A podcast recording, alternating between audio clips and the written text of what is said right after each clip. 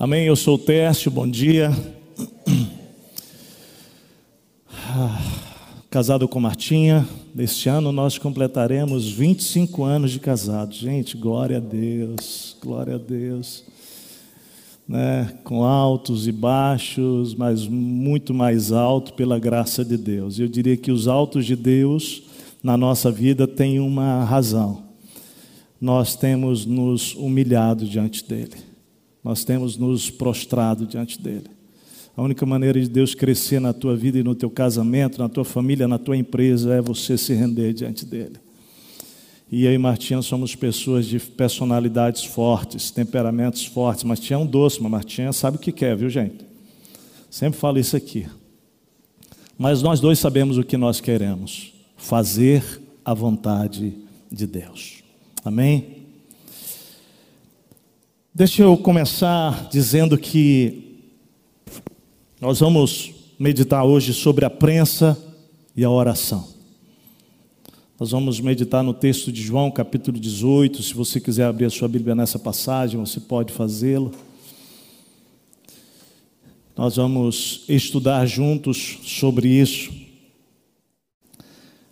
Mas eu queria começar compartilhando um pouquinho da, da minha própria jornada com a prensa de Deus. E a prensa é esse trabalhar intenso onde Deus nos coloca sob pressão.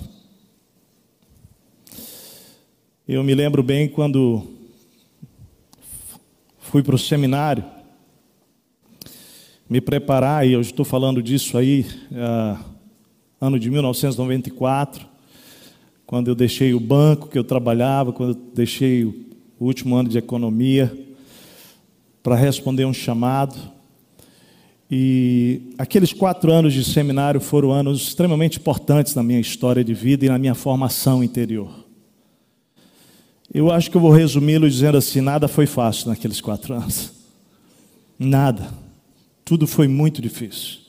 A começar que meus pais não podiam me sustentar no seminário, eu precisava resolver como me sustentar. E me lembro que depois de três meses o dinheiro da minha rescisão acabou e eu não sabia como ia me sustentar naquele tempo e houve uma crise no nosso internato, morava com eram acho que 24 quartos, né? E, e era um corredor para cá, talvez daqui lá naquela parede, talvez não, daqui naquela parede, outro corredor daqui para lá, tinha uma sala grande no meio, talvez desse tamanho desse painel assim, daqui para lá, e os dois corredores e uma cozinhazinha. E tinha uma mulher que nos ajudava. E ela pediu demissão. Acho que ela não aguentou aquela quantidade de sujeira que o homem produzia lá naquele lugar.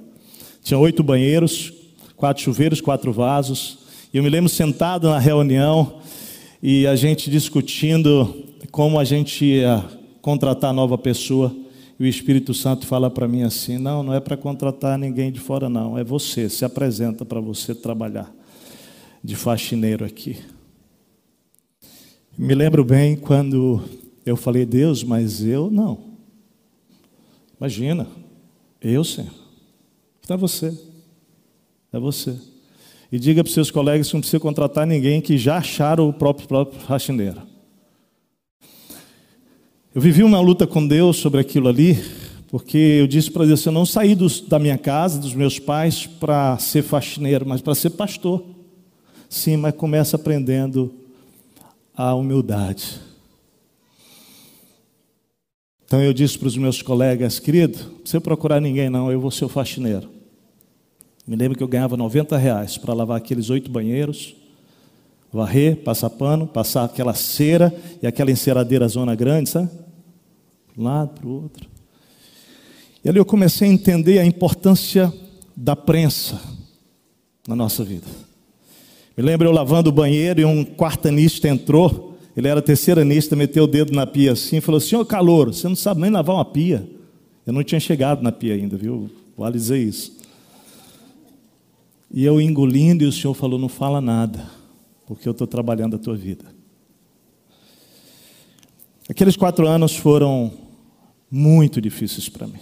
Me lembro quando fui convidado para ir para o seminário ou para ir ajudar em Campo Largo numa congregação.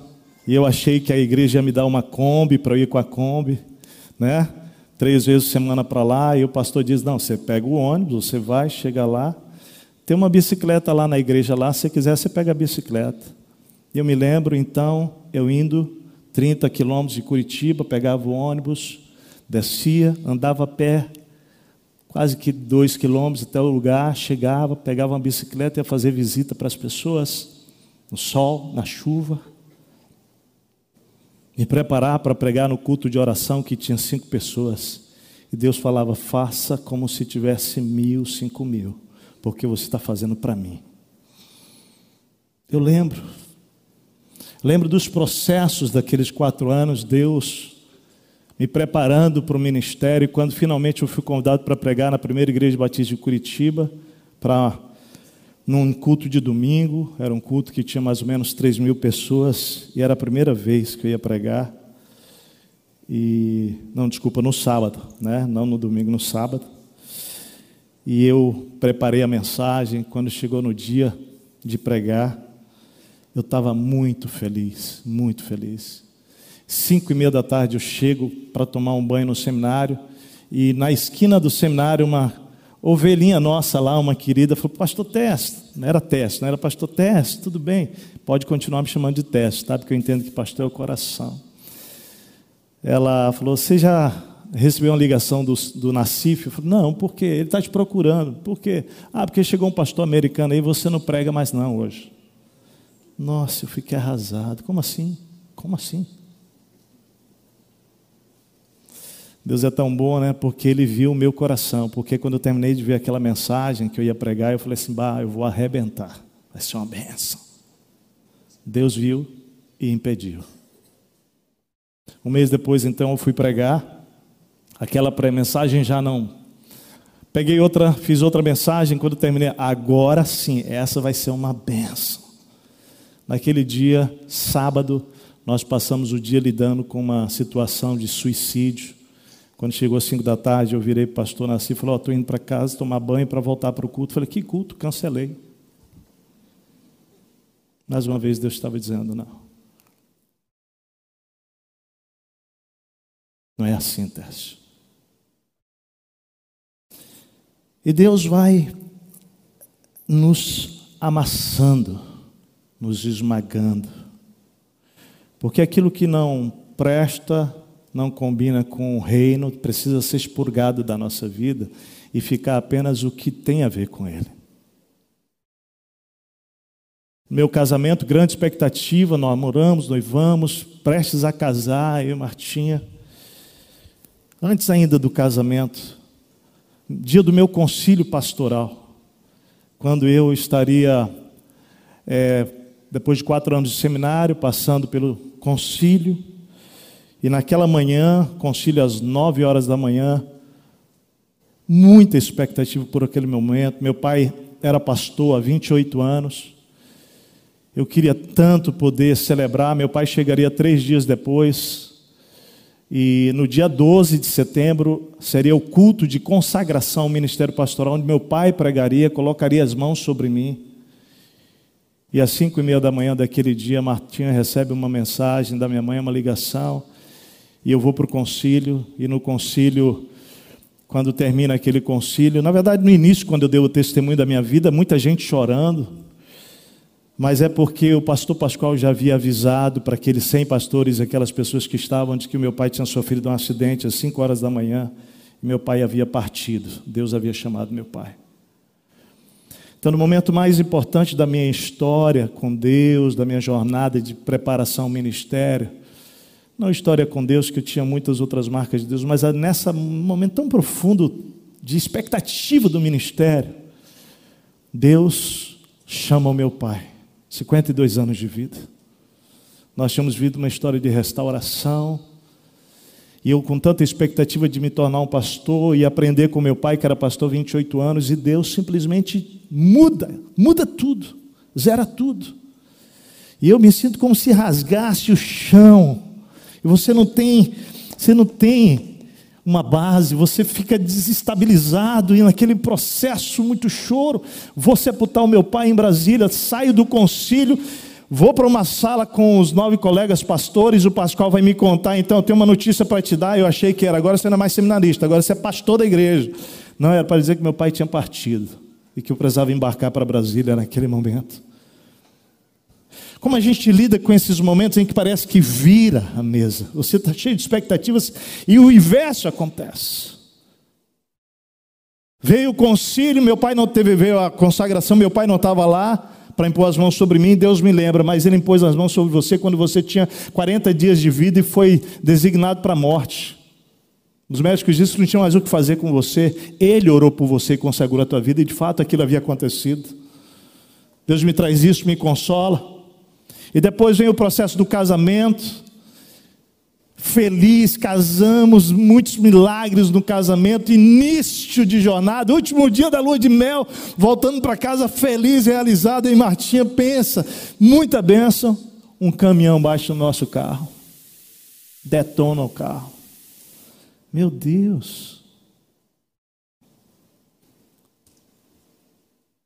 Superamos aquilo com a graça de Deus, não tinha dinheiro para pagar. Aí tem toda uma outra história por trás, Deus nos ensinando. Nós tínhamos feito um compromisso de que do nosso salário nós íamos tirar os 10% do nosso dízimo e sempre iríamos dar um percentual do nosso salário a mais para missões. Né, Martinha? Lembra disso? E os quatro meses antes do casamento, tudo apertou. Nós mantemos fidelidade em relação ao dízimo, mas em relação a missões, que era aquele compromisso, os quatro meses nós dissemos: não, nós também somos missionários, vamos dar para nós. Estava tudo apertado para casar. Resultado, você quer saber qual foi o valor do carro? A culpa do, da batida do carro foi do caminhoneiro. Acabou com a frente do, do nosso carro. Era ele, ele disse: Não, vou pagar, vou pagar. No final, o cara não pagou. Você quer saber qual foi o valor daquele, daquele daquele concerto? O valor que nós tínhamos roubado de Deus. Prensa. Deus trabalhando nossa vida, desde lá nunca mais, né, Martinha? Negociamos com Deus na nossa história financeira. Casados, felizes, superamos essa. Vem a expectativa da primeira filha, Lailinha nasce. Glória a Deus. Que alegria, nossa primeira filha, primeiro exame. Descobrimos que a nossa filha tinha uma comunicação interarterial seio venoso, que ela precisaria fazer uma cirurgia até os quatro anos, ou ela poderia morrer até os dez anos de vida. Como Deus? Como Deus? Como isso, Senhor? Prensa. Como é que vocês lidam quando as coisas não estão como vocês esperam? Oramos, ungimos com óleo, reunimos presbíteros, fizemos tudo que a Bíblia diz, pedimos cura de Deus. Mas Deus falava conosco: e se a minha cura for pelos médicos? Três anos e dez meses nós levamos a nossa filha para uma mesa de cirurgia para abrir o peito, tirar o coração, resfriar numa máquina, passar tudo para as máquinas e colocar lá um enxerto, uma parede, uma veia que tinha que ser mudada de lugar cirurgia quatro horas de expectativa, e aí vem um milagre. Duas horas de cirurgia, o médico sai dizendo não precisou de enxerto, só precisamos dar um ponto, não sei o que aconteceu, três exames, quatro anos acompanhando, não dá para explicar. Resumo: aconteceu alguma coisa dentro dela e agora está tudo pronto. Nossa filha tem expectativa de muitos e muitos anos de vida como uma pessoa normal. Mas me lembro lá naquela sala com vários irmãos que estavam lá conosco. Quando eu e Martinha, naquela noite anterior, fizemos uma das orações mais difíceis. O Senhor nos deu a Laila, o Senhor pode tomar. Ela não é nossa, ela é tua. Me lembro bem dessa oração, lembra, Martinha? Prensa, clamor, oração, oração, prensa. É que lida tudo isso. Engravidamos da segunda filha, Radassa. Alegria, alegria. Quando a Radassa nasce, 2005, nós entramos numa crise tremenda dentro do contexto da igreja de liderança. Ao mesmo tempo, alegria. Era um trilho de alegria, de celebração pela segunda filha, mas do outro lado, um trilho de luta, de batalha, de desejo de desistir de tudo. Não, não vamos conseguir. Muita dificuldade, muita batalha, crise financeira vem sobre nós. Gente, aí vai aprender, vai entender. A gente sem férias, lembra, Martinha? Um irmão passou por necessidade na igreja, nós estávamos guardando um dinheiro para a gente poder sair de férias. Economizamos aquele dinheiro dois anos. E Deus vem e fala assim: agora pega aquele dinheiro que está lá e abençoa a vida daquela família, daquele rapaz, era um homem. E foi o que a gente fez. Deus deixou a gente passar por um ano de escassez financeira. Um ano. Primeiro ano da Radaz, luta, na igreja, batalha, e dizer: Deus, o que, que é isso? E com o tempo, você sempre vai checando com uma certa possibilidade de sofismo entrar na sua mente. De que é, não, você está passando por tudo isso porque você está desobedecendo, errando, falhando, tal, tal, tal. Então, isso aí é só consequência. Deixa eu falar. Às vezes é, às vezes é, como foi a situação da batida do carro. Mas muitas vezes não tem nada a ver com pecado. Tem simplesmente a ver com o trabalhar de Deus na nossa vida nos amadurecendo. Você já viu alguma vez uma árvore que foi plantada pequena, crescer se tornar uma árvore robusta sem passar por tempestade? Forte, resistente, inabalável, sem passar por ventos fortes? Não tem jeito, gente. Então Deus está forjando da minha vida ao longo desses anos, da vida da Marta, algo na nossa família, na sua família, na sua vida pessoal, que precisa do vento forte. Há muitas famílias passando por esse momento na nossa igreja. Há muita gente passando por isso. Por isso, a palavra que Deus colocou no nosso coração hoje tem a ver com prensa, prensa. Eu quero orar antes de começar, porque eu tenho certeza que o Espírito Santo hoje tem uma palavra para liberar para a tua vida hoje aqui, para o teu crescimento, para o teu renovo, para a glória de Deus. Amém? Você quer isso? Amém? Então, ora comigo, põe a mão no seu coração aí. Põe a mão na sua mente também, mente e coração guardados em Cristo Jesus, Pai. Nos colocamos agora diante de Ti, pedindo que o Teu Espírito Santo ministre com liberdade esta palavra àqueles que estão aqui, aqueles que estão em algum lugar conectados conosco, mas espiritualmente todos ligados ao Senhor. Nós nos esvaziamos de nós, toma a nossa mente e o nosso coração e guarda em Cristo Jesus. Bendize, Senhor, bendize o teu nome nessa manhã. Ó Deus, sobre nossa vida, se tu exaltado, se tu glorificado. Tu és a razão, tu és o motivo, tu és o centro do nosso louvor e da nossa adoração. Em nome de Jesus. Amém. Amém. Amém. João 18, de 1 a 14. Tendo terminado de orar, tendo terminado de orar. João 18, de 1 a 14. Jesus saiu com os seus discípulos e atravessou o vale do Cedron. Do outro lado havia um olival onde entrou com eles. Ora, Judas, o traidor, conhecia aquele lugar porque Jesus muitas vezes se reunira ali com os seus discípulos. Então Judas foi para o olival, levando consigo um destacamento de soldados e alguns guardas enviados pelo chefe dos sacerdotes e fariseus, levando tochas, lanternas e armas. Jesus, sabendo tudo o que ia acontecer, saiu e lhes perguntou: A quem vocês estão procurando? Observa bem o texto, né? A quem vocês estão procurando? A Jesus de Nazaré. Responderam eles: Sou eu. Sou eu, disse Jesus. E Judas o traidor estava com eles. Quando Jesus disse: Sou eu, eles recuaram e caíram por terra.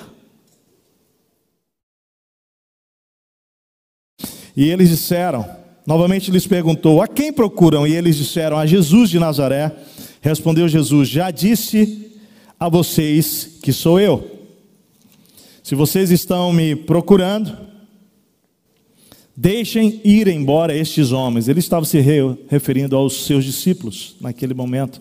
Deixem ir embora esses homens. Isso aconteceu para que se cumprissem as palavras que ele dissera: Não perdi nenhum dos que me deste. Simão Pedro, que trazia uma espada, tirou-a e feriu o servo do sumo sacerdote, decepando-lhe a orelha direita. O nome daquele servo era Malco. Jesus, porém, ordenou a Pedro: guarde a espada. Acaso não haverei de beber o cálice que o Pai me deu? Assim, o destacamento de soldados com seu comandante e os guardas dos judeus prenderam Jesus. Amarraram-no e o levaram primeiramente a Ananás, que era sogro de Caifás, o sumo sacerdote naquele ano. Caifás era quem tinha dito aos judeus que seria bom que um homem morresse pelo povo. Eu quero começar dizendo que eu creio que o mundo está passando pela prensa. O mundo, não é só você, nem só eu, o mundo está passando pela prensa. O esmagamento da azeitona é um dos meios pelos quais nós podemos compreender os momentos difíceis da nossa vida, os momentos desafiadores em que o ser humano se, enfrenta, é, é, se depara e que eu considero, de fato, hoje, aos 50 anos da vida, indispensável para a vida de todos nós. O sofrimento forja pessoas fortes. Você crê nisso? Fala para o teu irmão isso aí: o sofrimento forja pessoas fortes. Viu, Mauro? O sofrimento forja pessoas fortes. Em Hebreus capítulo 5, de 8 a 10, nós temos registrado que Jesus foi aperfeiçoado por meio do sofrimento, tornando-se salvação para os que passariam pelo mesmo. E deixa eu só abrir um parênteses aqui, porque sempre que a gente lê esse texto vem a pergunta: como Jesus aperfeiçoado se ele era Deus? Aperfeiçoado sendo Deus não combina. É que Jesus veio como 100% Deus e 100% homem, e como 100% homem, ele passou pelas mesmas batalhas, tribulações, tentações é, que você e eu enfrentamos, e a humanidade dele, que nunca pescou, precisava ser aperfeiçoada exatamente para que ele fosse um homem completo como homem e Deus, sem pecado, para que pudesse tornar salvação para mim e você. Está claro? Então lá o texto diz que Deus usa o sofrimento na vida de Jesus para que o 100% homem pudesse ser trabalhado por ele. Nesse registro que estamos agora em João capítulo 18, Jesus vive um dos momentos mais fortes da sua vida, 33 anos de vida. Esse foi o momento em que antecedeu a sua morte. Ele viveu isso lá no Getsemane. O Getsemane que era um lugar comum aos discípulos, uma espécie de horto, de jardim, onde ele frequentava não é, com os seus discípulos, porta de entrada para o Monte das Oliveiras, ficava na base do Monte das Oliveiras. Quem foi em Jerusalém conheceu esse lugar. Esse se torna o lugar onde um dos seus doze discípulos, a quem ele amou por três anos e meio, não é? Judas vai traí-lo. Getsemane, etimologicamente, significa prensa de azeite prensa de azeite. Eu creio que propositalmente Deus escolhe aquele lugar para este momento na vida de Jesus, e que esta passagem e este momento na história de Jesus envia mensagens profundas sobre o propósito de passarmos por tribulações, por prensas na nossa própria vida. Esse momento aqui, Jesus havia tido a última ceia com os discípulos, ele se dirige com eles até ali, naquele lugar, então Jesus é esmagado, preste atenção, esmagado, é uma metáfora. Antes mesmo da cruz, ele está sendo esmagado pela agonia de pensar, querido, o que o esperava. E enquanto isso, os seus discípulos, alheios àquela situação grave, estão dormindo, não eram as chibatadas dos soldados, nem a coroa dos espinhos, espinhos, nem os pregos que enchiam ou encheriam de dor o coração de Jesus. Não era. Muita gente sofreu maiores torturas e por maior tempo do que o que Jesus passaria. não considerando que isso tenha sido pequeno, mas a sua apreensão e o seu mais profundo sofrimento estava no que vinha depois da violência infligida pelos próprios homens sobre Jesus. Ele agonizaria o castigo que receberia de Deus quando fosse feito pecado em meu lugar e em seu lugar. 700 anos antes, o profeta Isaías previu o real sofrimento da cruz, o real motivo da cruz. O texto diz que ele foi transpassado. Isaías falando 700 anos, anos antes, profetizando, ele diz: ele foi transpassado por causa das nossas transgressões, foi esmagado por causa das nossas iniquidades. O castigo que nos traz a paz estava sobre ele, e pelas suas pisaduras, pelo seu sofrimento, esmagamento, nós fomos curados. Pensando nisso, então, por três vezes no Getsemane, Jesus faz uma oração, uma mesma oração. Ele repete: Pai, se for possível, passa de mim este cálice. Não seja, porém, como eu quero, mas como tu queres. Todavia, não a minha vontade, mas a tua vontade. E alguns podem achar que Jesus estivesse vacilando, né? Ou na dúvida se devia seguir adiante em meio a essa prensa. Porém, uma frase lá no Evangelho de João elimina qualquer dúvida quanto à sua disposição de cumprir a sua missão. João 12, 27 diz: Agora meu coração está perturbado. E o que direi? Pai, salva-me desta hora. Não, pois eu vim exatamente para isto, para esta hora. Pai, glorifica o teu nome. Opa! Aqui já tem uma pista de como a gente pode orar no meio da prensa. Pai, o quê? Pai, o quê? Glorifica o teu nome. Glorifica o teu nome. Glorifica o teu nome. Se você quer saber por que Jesus veio ao mundo, aí está. Eu creio que naquela tríplice pergunta, se possível, afasta de mim este cálice, há um recado para nós, principalmente na resposta do pai para o filho. Sim, a resposta do pai foi um silêncio. Um silêncio que até hoje ecoa pelo universo, querido, deixando claro que não era possível afastar de Jesus aquele cálice. Não era. Jesus teria de bebê-lo até o fim para resolver de uma vez para sempre a questão do pecado e para poder abrir definitivamente a porta da salvação para você, para mim, para nós, de reconciliação do homem com Deus. Então, escuta, se no meio dos nossos Getsêmanes fizermos hoje uma pergunta parecida do tipo, Pai, se for possível, passa de mim esse cálice.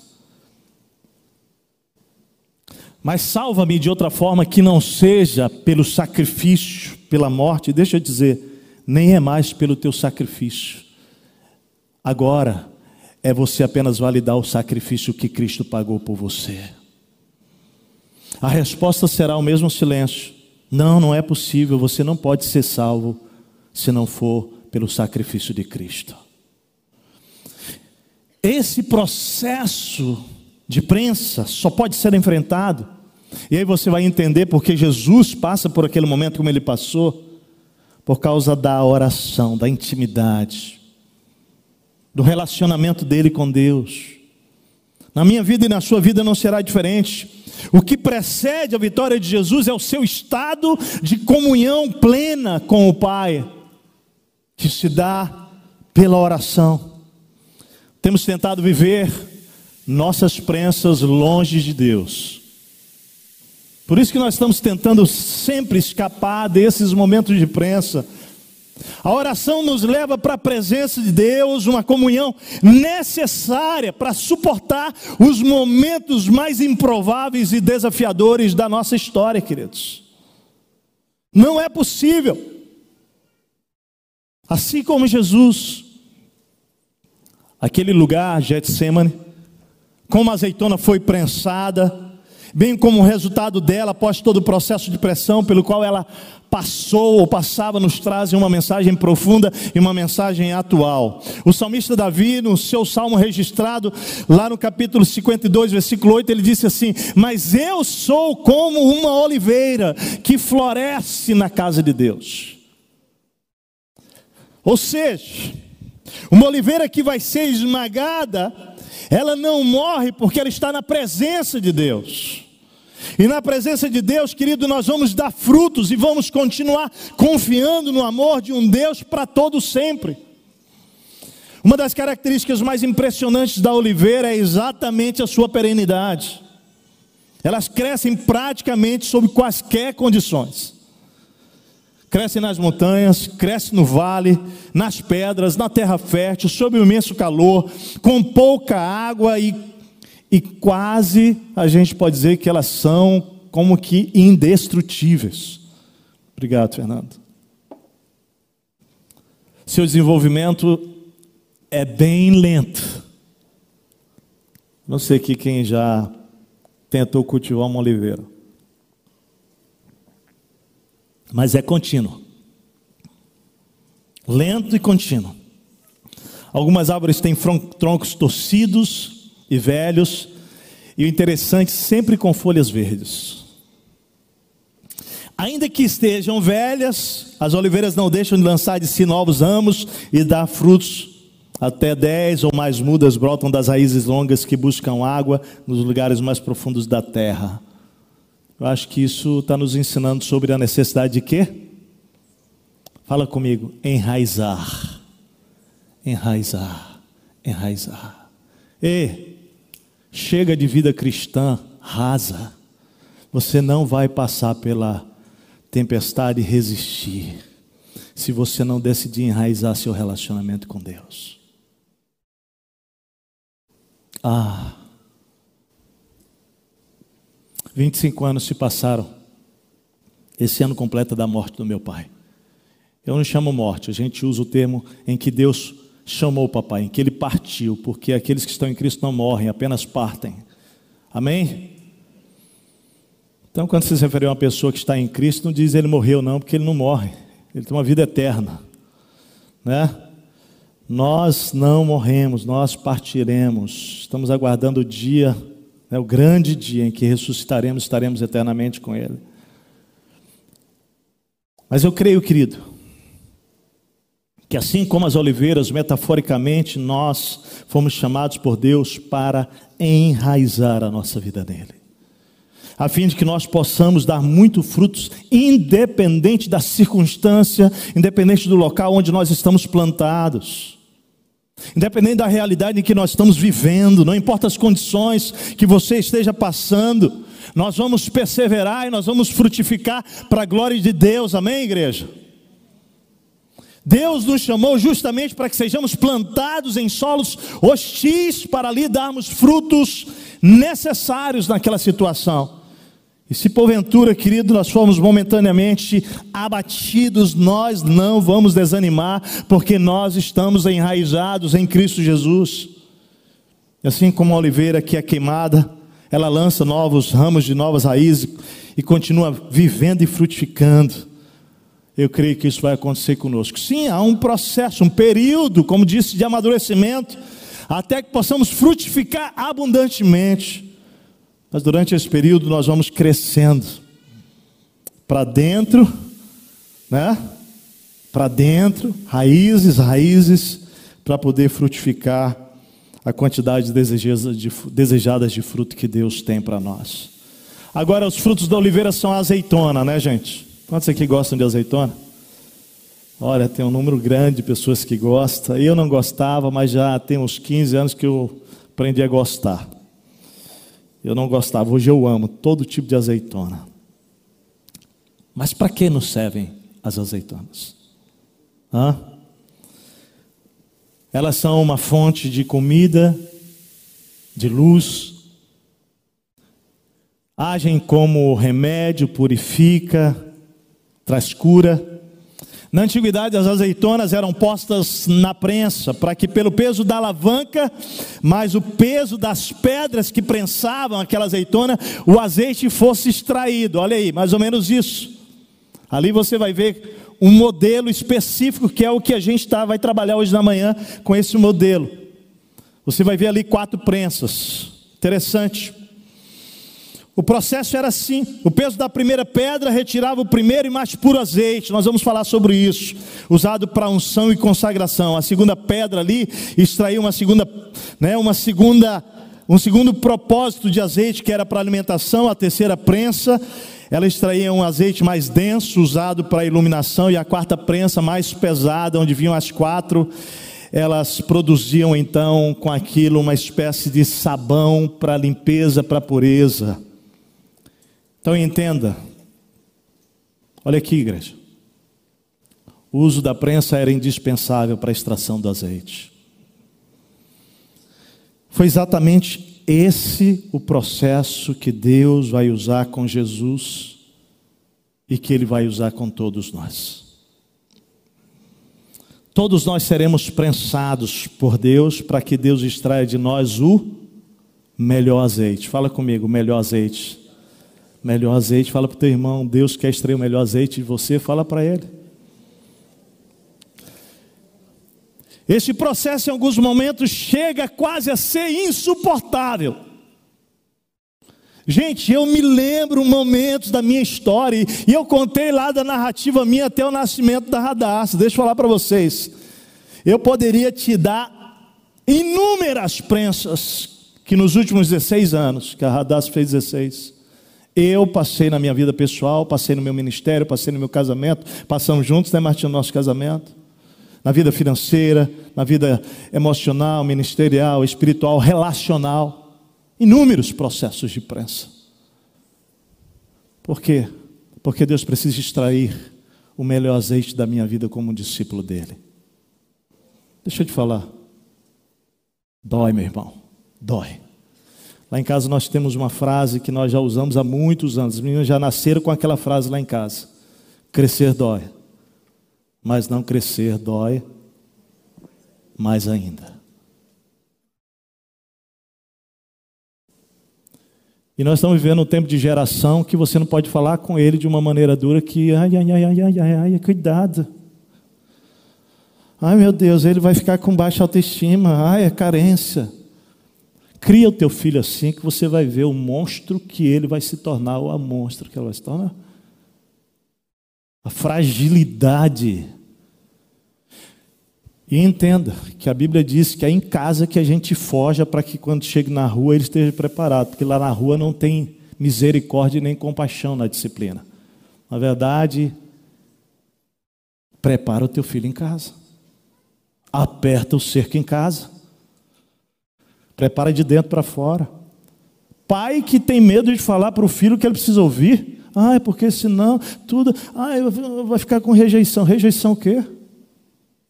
Para com isso. Quem é que vai falar a verdade para o teu filho e para a tua filha? Quem?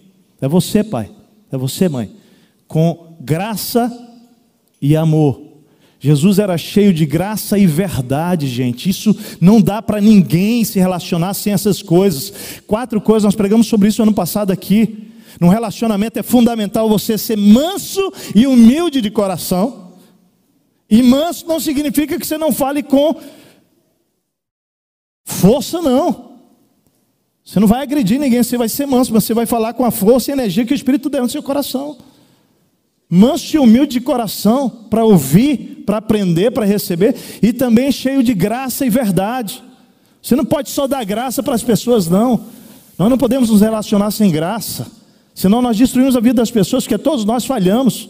Nós precisamos da graça, precisamos de Deus, né? E precisamos entender a graça, mas graça sem verdade é uma destruição para a vida da outra pessoa, meu amado. Vamos passar por isso. A prensa faz parte. E esse ato vai causar dor, sim, necessária para que possamos dar fruto. Esse processo de dor, onde a gente às vezes diz: Senhor, o Senhor está me massacrando, Pai. Talvez você está vivendo isso agora. Ele é necessário para que Deus cumpra o propósito dele. Eu queria então te conduzir a entender os quatro frutos dessa prensa. Primeira prensa nos leva ao fruto da adoração. Esse era o óleo usado no templo para adoração. aquele óleo extraído na primeira prensa, onde vinha uma pedra, ele era usado na unção, indicado, indicando a necessidade do poder de Deus para viver a vida em missão. Então, aqui, querido, indica o processo necessário para formar um coração que está disposto a morrer para si mesmo, para no poder do Espírito Santo viver uma vida de adoração exclusiva a Deus.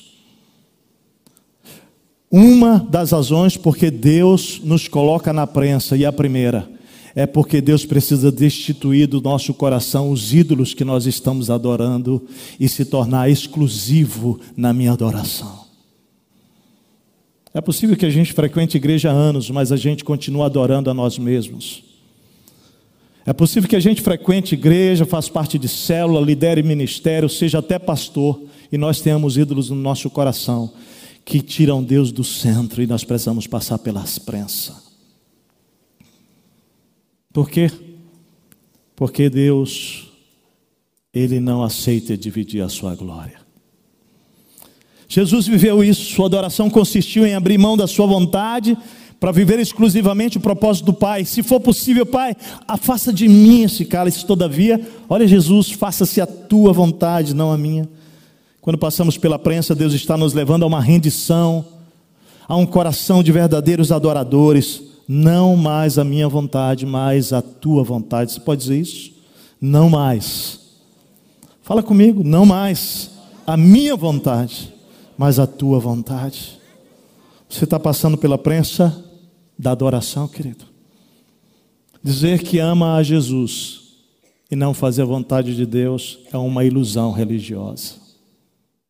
E a prensa vem para nos levar a sermos verdadeiros adoradores, exclusivos adoradores de Jesus. Segundo fruto da prensa é a prensa que produz o fruto da alimentação. O segundo azeite extraído daquela prensa era para alimentação. Ah, como é bom azeitinho, hein, gente? Azeite numa salada, azeitinho é tudo de bom. Olha, nós ganhamos prêmios aqui no Rio Grande do Sul, né? De azeite. Benção. Jesus então vai se apresentar como pão vivo. João 6, 25 a 59. Eu queria que você olhasse para esse texto. Ele é longo, mas eu quero ler com bastante calma. Olha Jesus falando. Quando encontraram do outro lado do mar, perguntaram a Jesus: Mestre, quando chegastes aqui? Jesus respondeu: A verdade é que vocês estão me procurando não porque viram os sinais milagrosos, mas porque comeram os pães e ficaram satisfeitos. Esse texto aqui é logo depois que Jesus multiplica os cinco pães e os dois peixes e uma multidão de cinco mil pessoas comem daquele pão. Então Jesus está dizendo para eles que estão agora do outro lado do mar da Galiléia, dizendo: vocês estão me procurando aqui porque vocês querem comer do mesmo pão lá, né, do pão material. Aí ele começa a ensinar sobre isso. Parece comigo e com você, porque muitos de nós vamos atrás de Jesus porque nós queremos só milagres na nossa vida. Nós queremos comer do pão que ele vai multiplicar e que não vai faltar na minha mesa. E Jesus vai falar de um outro pão que você precisa comer, que não vai mais permitir que você tenha fome na sua alma. E ele começa a explicar sobre isso. Ele fala: não trabalhem pela comida que se estraga, mas pela comida que permanecem para a vida eterna a qual o Filho do Homem dará a vocês. Deus, o Pai, nele colocou o seu selo de aprovação. Então perguntaram: e o que precisamos fazer para realizar as obras que Deus requer? Jesus respondeu: a obra de Deus é esta: crer naquele que ele enviou. Então perguntaram: que sinal milagroso mostrarás para que o vejamos e creamos em ti, Jesus? Que farás? Os nossos antepassados comeram maná no deserto, como está escrito. Ele lhes deu a comer pão dos céus, declarou-lhe Jesus. Digo a verdade. Não foi Moisés quem deu a vocês pão do céu. Então os religiosos comparando Jesus com Moisés. Ó, Moisés pelo menos fez cair pão do céu. E aí Jesus começa a dizer: não, não, não foi Moisés quem mandou para vocês pão do céu. Mas é meu Pai quem dá a vocês o verdadeiro pão do céu. Pois o pão de Deus é aquele que desceu do céu e da vida, do, do, e da vida ao mundo. Agora consegue entender que o Antigo Testamento está apontando para o Novo Testamento. O maná, o pão que caía todo dia do céu, onde, os, onde Deus falava, não guarda para amanhã, porque amanhã ele vai estar aí presente. Era o Jesus que viria para ser para você e para mim o pão que todos os dias eu posso comer dele. Então ele está dizendo: oh, aquele. Pois o pão de Deus é aquele que desceu do céu e dá vida ao mundo. Disseram eles: Senhor, dá-nos sempre desse pão. Então Jesus declarou: Eu sou o pão da vida. Quantos de nós estamos até hoje procurando outras coisas para saciar a nossa fome, hein? Ele diz assim: aquele que vem a mim nunca terá o quê? Fome. Nunca. Aquele que crê em mim nunca terá, porque ele é o quê? A água viva. Mas como eu disse, vocês me viram, mas ainda não creram. É possível que pessoas aqui possam já ter visto a Jesus, mas ainda não creram que ele é suficiente. Estão correndo atrás de tanta coisa para saciar nossa fome e sede. Quando a gente diz assim, Ele é tudo o que você precisa, é porque Ele é tudo o que você precisa. Tudo que eu preciso. Pois desci do céu, ele diz assim: Todo aquele que o Pai me der virá a mim, e quem vier a mim eu jamais rejeitarei. Hoje, se você quiser Jesus, Ele jamais vai rejeitá-lo, pois desci dos céus não para fazer a minha vontade, mas para fazer a vontade daquele que me enviou, e esta é a vontade daquele que me enviou, que eu não perca nenhum dos que Ele me deu, mas os ressuscite no último dia, porque a vontade do meu Pai é que todo aquele que olhar para o Filho e nele crer tenha a vida eterna e eu ressuscitarei no último dia. Aleluia, igreja. Por isso que a gente não morre, está aqui. Porque a vontade de meu Pai é que todo aquele que olhar para o Filho e nele crer tenha a vida eterna e eu ressuscitarei no último dia. Com isso, os judeus começaram a criticar Jesus porque disseram: Eu sou o pão que desceu do céu. E diziam: Este não é Jesus, o filho de José? Não conhecemos seu pai e sua mãe. Como ele pode dizer, desci do céu? Respondeu Jesus: Parem de me criticar. Ninguém pode vir a mim se o Pai que me enviou não o atrair. E eu ressuscitarei no último dia. Está escrito nos profetas: Todos serão ensinados por Deus. Todos os que ouvem o Pai dele aprendem, vêm a mim. Ninguém viu o Pai a não ser aquele que vem de Deus. Somente ele viu o Pai. Asseguro a vocês que aquele que crê tem a vida eterna. Eu sou o pão da vida. Os seus antepassados comeram o maná do deserto, no deserto, mas morreram. Todavia, aquele, aqui está o pão que desce do céu, para que não morra quem dele comer. Estava falando agora da vida eterna. Gente, isso é demais. Eu sou o pão vivo que desceu do céu. Se alguém comer desse pão, viverá para sempre. Os caras não estavam entendendo nada, eles entram numa crise maior ainda. Este pão é a minha carne, que eu darei pela vida do mundo. Ele está falando já da cruz, ele está falando já que ele vai dar a própria vida em favor deles. Eles não entendem, eles dizem assim. Então os judeus começaram a discutir exaltadamente entre si: como pode esse homem nos oferecer a sua carne para comermos? né? Cegos, cegos, eram líderes religiosos, estudiosos da lei, mas cegos. João 5 diz isso. Eles conheciam profundamente a Escritura, mas eles não conheciam o Cristo que a Escritura revelava. Esse texto está mostrando isso. E aí, querido, eles começam a entrar nessa crise. Jesus lhes disse: Eu digo a verdade, se vocês não comerem a carne do filho do homem e não beberem o seu sangue, não terão vida em si mesmos. Eu fico imaginando essa resposta de Jesus para eles.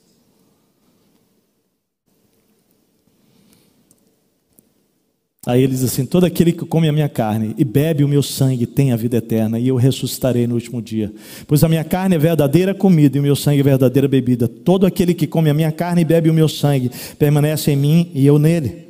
Da mesma forma como o Pai que vive me enviou e eu vivo por causa do Pai, assim aquele que se alimenta de mim viverá por minha causa. Este é o pão que desceu dos céus.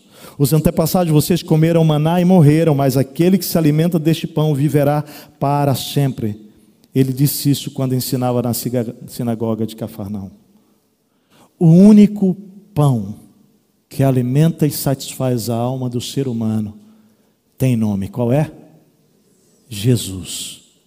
Jesus. O salmista no Salmo 107, 8 e 9 diz assim: que Jesus é o único pão que alimenta e satisfaz a alma do ser humano, que eles deem graças ao Senhor por seu amor leal e por suas maravilhas em favor dos homens, porque ele sacia o sedento e satisfaz plenamente o faminto. A uva precisa ser pisada para a produção do vinho. A azeitona precisa ser prensada para extrair o azeite. A semente precisa morrer para germinar. No processo da prensa, Deus nos esmaga como uma azeitona, para que possa ser extraído de nós o alimento para as nações, através de você e de mim. Terceira prensa. A prensa que nos leva ao fruto da iluminação. Com o peso de uma terceira pedra na prensa, o azeite extraído era usado para iluminar. Era o azeite depositado em lâmpadas, e esses eram o principal instrumento de iluminação naquela época. Jesus então passa por aquela prensa no Getsemane, no Getsemane, prensa de azeite, e ele se torna para mim e para você a luz do mundo.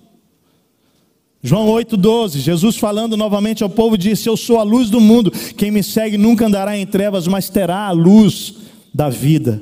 Então, esse é mais um dos objetivos principais de Deus comigo, com você, com a prensa na nossa vida que à medida que nós somos prensados, nós possamos crescer e nós possamos tornar então luz para as nações, luz para aqueles que estão à nossa volta, e esperança para aqueles que estão à nossa volta. É quando você passa por uma perda, por uma enfermidade, por uma batalha, por uma luta, e você permanece em Cristo, depois você pode dizer para outra pessoa: ei, persevera, você vai vencer, porque Cristo está com você.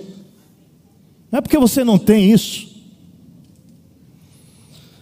Seu processo de prensa, como o meu, tem como objetivo extrair de nós um azeite que fará de nós luz para aqueles que estão sem direção, perdidos. Quarta prensa, ela nos leva ao fruto da cura, da purificação. Com o peso da quarta pedra, na prensa era extraído o quarto azeite. Ele já vinha com um certo farelo da azeitona, e aquele era feito o sabão dele. Sabão aponta para purificação, limpeza, santificação.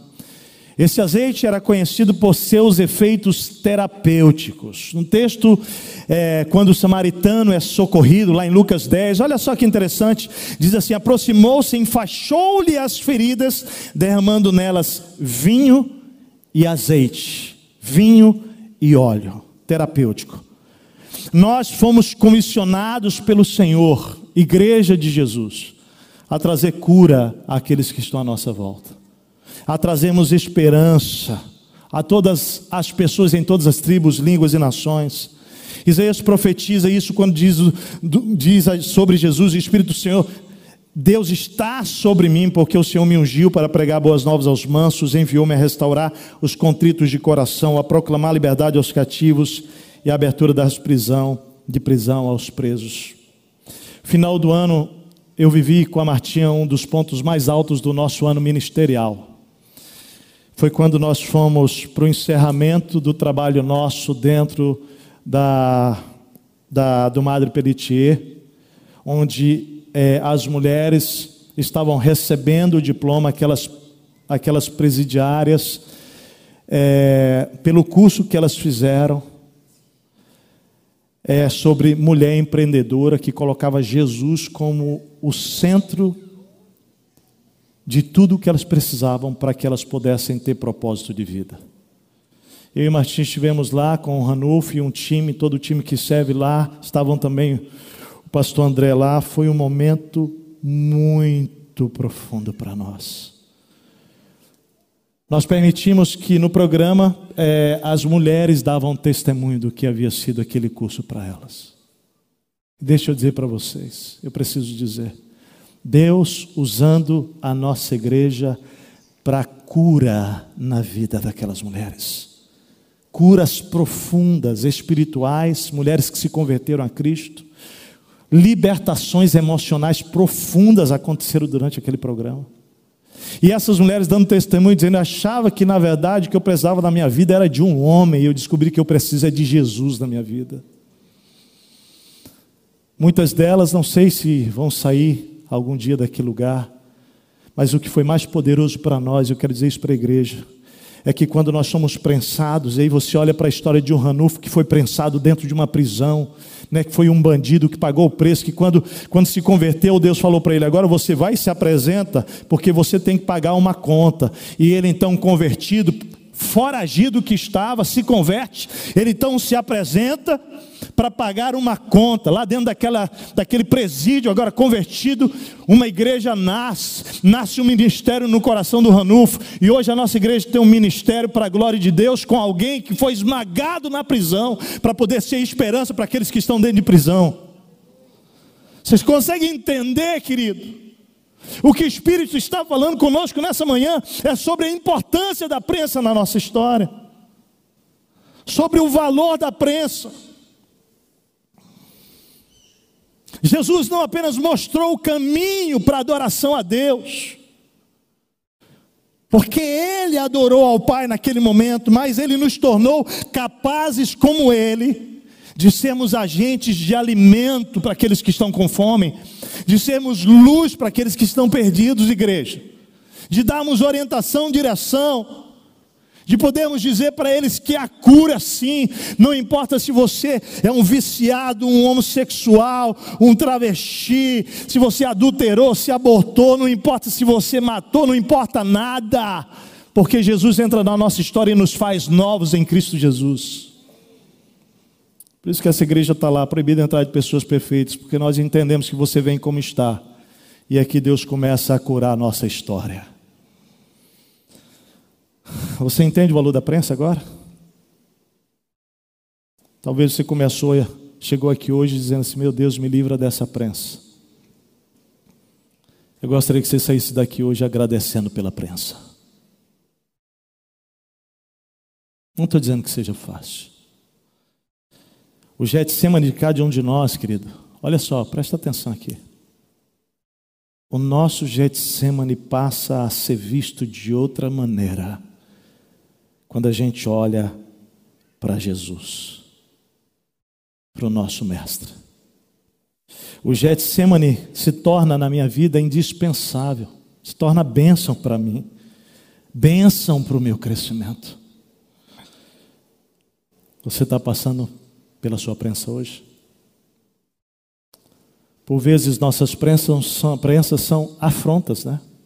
Afronta de um filho, afronta de uma pessoa, de um chefe, de, um, de uma esposa, de um marido, uma, uma afronta injusta, inclusive. Às vezes o seu Getsemane, querido, é a espera, tanto tempo esperando. Deus parece que, Deus, e aí, onde é que você está, Deus? A espera, por vezes, é a nossa prensa. Por vezes, a prensa é a batalha física, uma enfermidade, ou é uma batalha emocional, uma prisão, que eu preciso sair daquela prisão emocional, é uma batalha espiritual, é uma perda, de fato, uma perda, alguém que você perdeu, não é? é um abandono, é uma escassez financeira, a prensa é um desemprego, é uma traição, como foi Jesus com Judas, querido, naquele Getsemane. Entenda, Deus quer usar a prensa para produzir em você e em mim um coração adorador.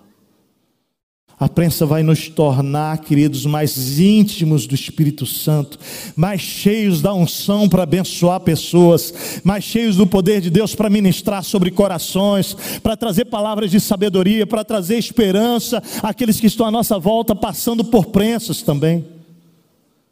Como discípulos de Jesus, temos que entender, ouça bem, guarda no teu coração isso. Cristianismo sem prensa é sempre cristianismo sem crescimento. Eu vou repetir. Cristianismo sem prensa é sempre cristianismo sem crescimento. Assim como Cristianismo sem discipulado do Espírito Santo é sempre cristianismo sem Cristo. Da mesma forma, querido, é o discipulado sem mudança de caráter, é ilusão. Ah, estou sem discipulado, você nunca muda para o caráter de Cristo. Não, isso é ilusão. O desenvolvimento do caráter do discípulo cristão, ou do discipulado cristão, começa com a morte. Por isso que quando você diz, Jesus, eu quero te seguir, ele vai e diz o quê? Hã? Se você quer vir após mim, o que, que ele fala? Negue-se a si mesmo, tome a sua cruz e morra. O processo do esmagamento, da morte para si mesmo, para que possa adorar a Deus e não mais a si mesmo, é quando Deus começa a destituir do nosso coração os ídolos que nós construímos e diz: agora eu sou o seu Senhor. O ponto essencial, querido, da produção do azeite é que é necessário moer, moer, moer a azeitona. Essa é a única forma de extrair o melhor das nossas vidas para abençoar o mundo em, em todas essas dimensões. Nós nos tornamos adoradores de um único Deus, nós podemos apresentar o pão vivo da vida, que é Jesus, porque Ele nos alimenta diariamente, o maná que está aqui, o próprio Cristo. Podemos ser luz para o mundo em meio às trevas e dar direção em meio à escuridão àqueles que estão perdidos e podemos perdidos e podemos ser agentes de cura, restauração, purificação na vida de pessoas. Porém, o que temos percebido? Eu quero concluir. O que temos percebido é que muitos discípulos de Jesus estão se perdendo em meio ao processo da prensa. Concorda comigo? Eu só vejo gente abandonando Jesus, abandonando a igreja, ah, porque orei, orei, ele não fez nada, porque isso, isso, isso. Ai, meu Deus. Quanta gente depois do Covid, não voltou até agora a comunhão com a igreja de Jesus. Esses dois anos ele tem sido uma prensa na vida de muita gente, muita gente, muita gente, de todos nós. E a maneira como nós vamos responder a esse processo diz muito se nós estamos crescendo ou decrescendo. Para mim, a prensa de Jesus revela-nos três realidades profundas do seu caráter. Eu quero terminar com isso aqui. Fica focado, fica focado, não se dispersa, senão você vai perder o ápice da mensagem. Agora nós chegamos no ápice, é a minha conclusão. Vamos lá? A prensa de Jesus revela três realidades profundas do caráter dele. E para mim, essas realidades profundas precisam ser checadas na nossa vida se nesses momentos de prensa nós temos a mesma clareza que Jesus teve. Primeiro, Jesus, ao passar pela prensa, ele nos mostra que ele tinha clareza de identidade. O texto que lemos, João 18, volta para lá. Clareza de identidade. Judas chega no Getsemane com os soldados para dar um beijo em Jesus, para que então os soldados pudessem pegar Jesus para sacrificá-lo. Judas, um dos doze, que caminhou com Jesus, que comeu a mesa com Jesus, chega naquele lugar com aqueles soldados. E o texto diz assim: Jesus, sabendo tudo o que lhe acontecer, saiu e lhes perguntou: A quem vocês estão procurando? Eles responderam: A Jesus de Nazaré. Jesus disse o quê? Sou eu. Sou eu, disse Jesus. E eu acho impressionante esse texto, porque o texto diz assim: que quando Jesus disse, Sou eu, os soldados eu não sei, o texto não deixa isso claro. Isso é coisa da minha cabeça. Porque Judas estava do lado de quem? De Jesus ou dos soldados? Do lado de lá, né? Disse que quando ele falou, sou eu, sou eu. Aqueles homens recuaram todos e foram jogados para trás e caíram. Ah. Para mim, isso tem a ver com o poder de alguém que tem clareza quem ele é. Quem ele é em Deus. Deixa eu te dizer uma coisa, presta atenção.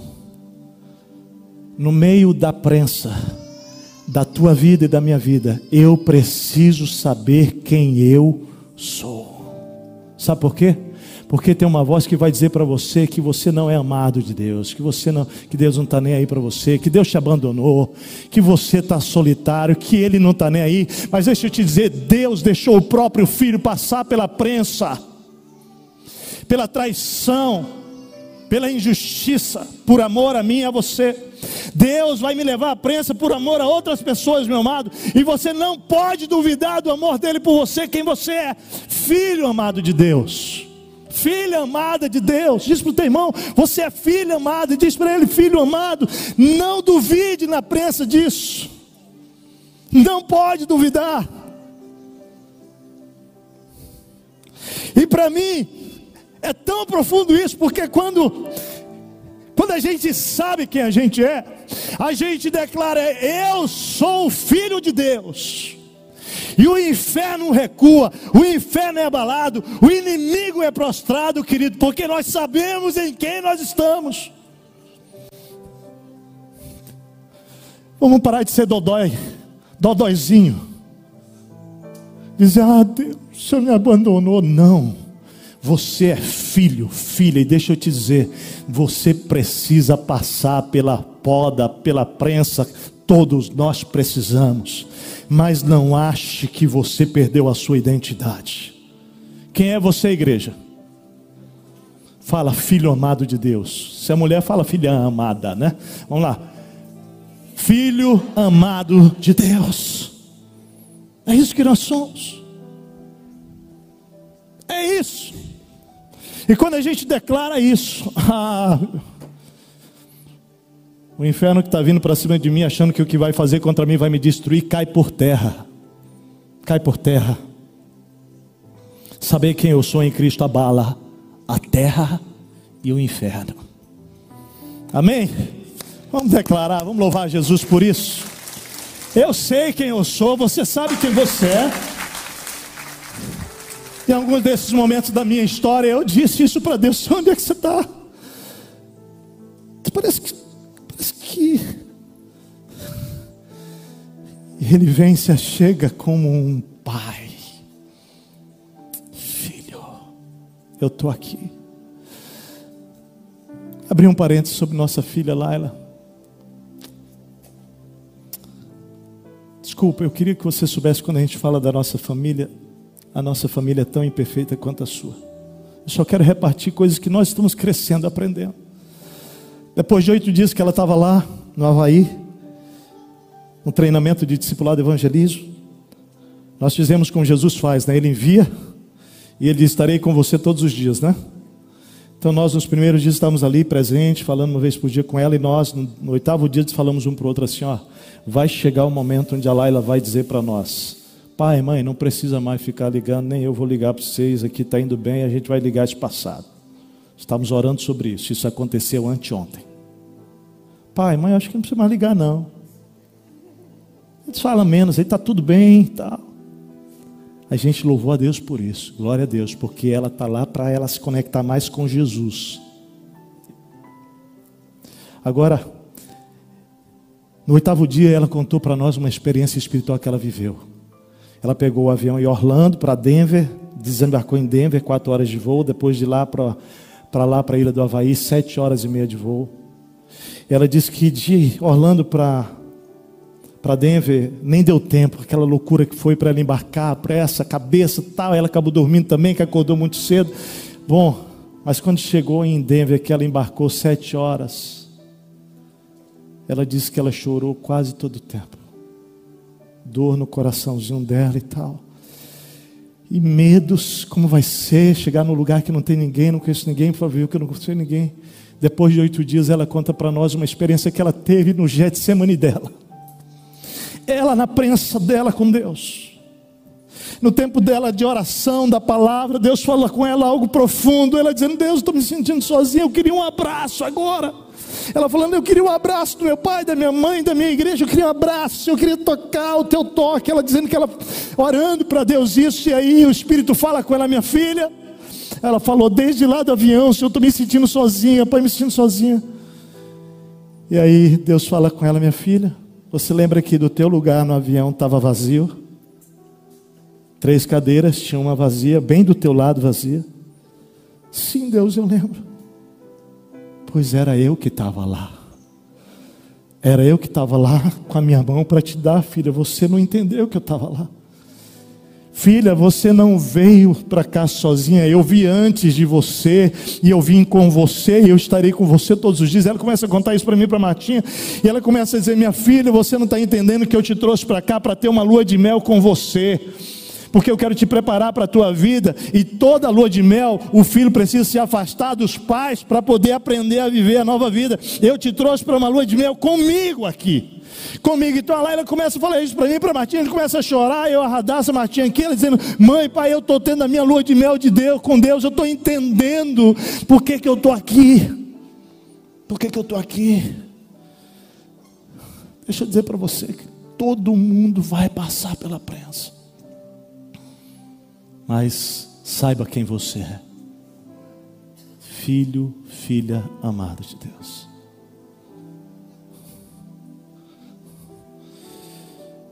Jesus nos mostra então que ele tinha clareza da sua identidade, mas ele também tinha clareza da sua missão. Olha que lindo isso. Olha que lindo. O texto diz assim: que lá no meio do Getsemane, ele faz essa declaração: não perdi, não perdi nenhum dos que me deste. Mas eu vou voltar um pouco versículos. Porque um pouquinho antes dessa declaração, quando ele pergunta: quem vocês procuram? E eles disseram a Jesus de Nazaré. Jesus respondeu: Já disse a vocês que sou eu. Se vocês estão me procurando, agora olha só: se vocês estão me procurando, deixem ir embora estes homens, que eram seus discípulos. E o texto diz assim: Isso aconteceu para que se cumprissem as palavras que ele dissera. Essas palavras estão lá em João capítulo 6. Não perdi nenhum dos que me deste. Jesus sabia a sua missão. E ele passou por aquela prensa consciente de que a sua prensa, presta atenção, e no caso da prensa de Jesus chegaria à morte, era necessária para que os discípulos pudessem receber salvação e vida. Olha aqui para mim. A minha prensa, a sua prensa precisa revelar a nossa missão nesse mundo.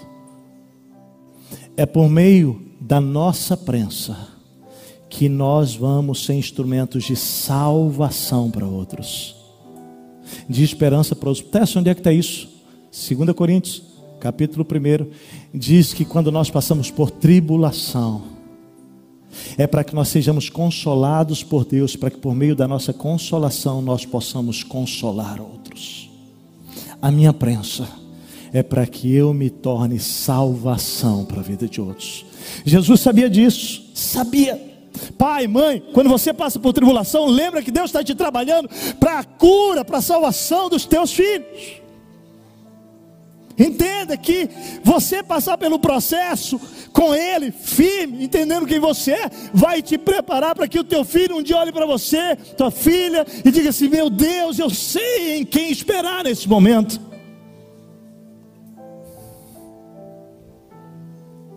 Colegas de trabalho, vizinhos teus, que vão passar pelas mesmas lutas que você está passando agora, pela mesma prensa, você vai poder dizer para ele: Não desiste porque Jesus vai passar com você.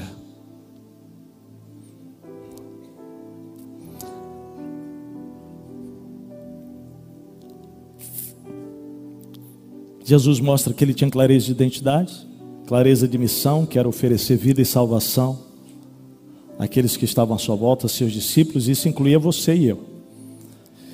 Mas esse texto mostra que Jesus tinha clareza também de propósito.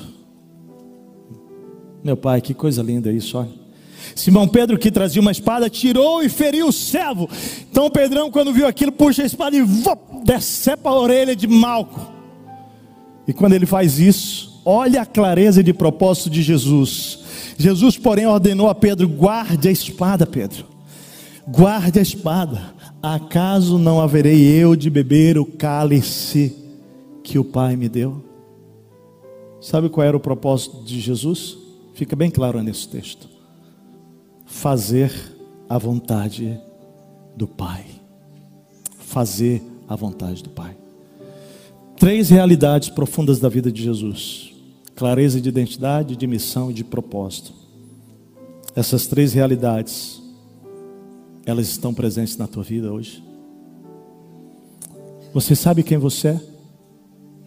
Você sabe qual a sua missão na terra, dar a sua vida em favor de outros? Sabe qual o seu propósito de vida? Fazer a vontade de Deus, não a sua. Paulo escrevendo aos irmãos da igreja da Galácia, ele diz assim: Meus filhos, por quem sofro, de novo sofro, as dores de parto, até ser Cristo o quê? Formado em vocês. A prensa faz parte do projeto de Cristo sendo formado em mim e em você. Uma das maiores omissões na formação de um discípulo é negar a indispensabilidade da prensa na formação do caráter de Cristo em cada um de nós. Hebreus diz: se vocês não são disciplinados e a disciplina é para todos os filhos, então vocês não são filhos legítimos, mas sim ilegítimos, bastardos. Nossos pais nos disciplinavam por curto período, segundo lhes parecia melhor, mas Deus nos disciplina para o nosso bem, para que participemos da sua santidade. Nenhuma disciplina parece motivo de alegria no momento Agora a prensa não parece motivo de alegria, mas sim de tristeza. Mais tarde, porém, se você perseverar, produzirá um fruto de justiça e paz para, aquele, para aqueles que por ela foram exercitados. Entenda, é um exercício de todo dia, todo dia, todo dia, porque é um peso. E você está ali, mas no Senhor sendo sustentado, e aí Ele vai dizer: façam caminhos retos para vocês, para os seus pés, para que o manco não se desvie, antes seja curado. A prensa traz cura. C.S. Lewis disse o seguinte: de acordo com as Escrituras, são os bastardos que são mimados. É o que diz esse texto que a gente leu. São os bastardos que são mimados. Os filhos legítimos, que têm a incumbência de levar adiante a tradição das famílias, eles acabam sendo disciplinados. Disciplinados. Quantos aqui são filhos legítimos? Amém? Minha frase final. De um livro que eu estou lendo, Martinha, e aqui pastoral, é a seguinte: podemos pensar que Deus deseja ações de um certo tipo, mas Deus deseja pessoas de um tipo certo. Eu vou repetir. Podemos pensar que Deus deseja ações de um certo tipo. Mas Deus deseja pessoas de um tipo certo. Adoradores, pessoas que vão iluminar o caminho, repartir o pão, curar pessoas, homens que têm clareza da identidade, clareza da missão, clareza do propósito. Diz comigo, sou filho amado de Deus criado com a missão de dar a minha vida para a salvação de outros. Diz isso. Criado com a missão de dar a minha vida para a salvação de outros, com o propósito de fazer a vontade de Deus, não mais a minha. Começamos dizendo que pressão foge a pessoas fortes, certo? O sofrimento foge discípulos maduros. Eu quero orar com pessoas nessa manhã que estão passando pela prensa, mas querem sair daqui hoje dizendo: Senhor, eu te glorifico. Glorifica o teu nome no meio da prensa através da minha vida. Amém?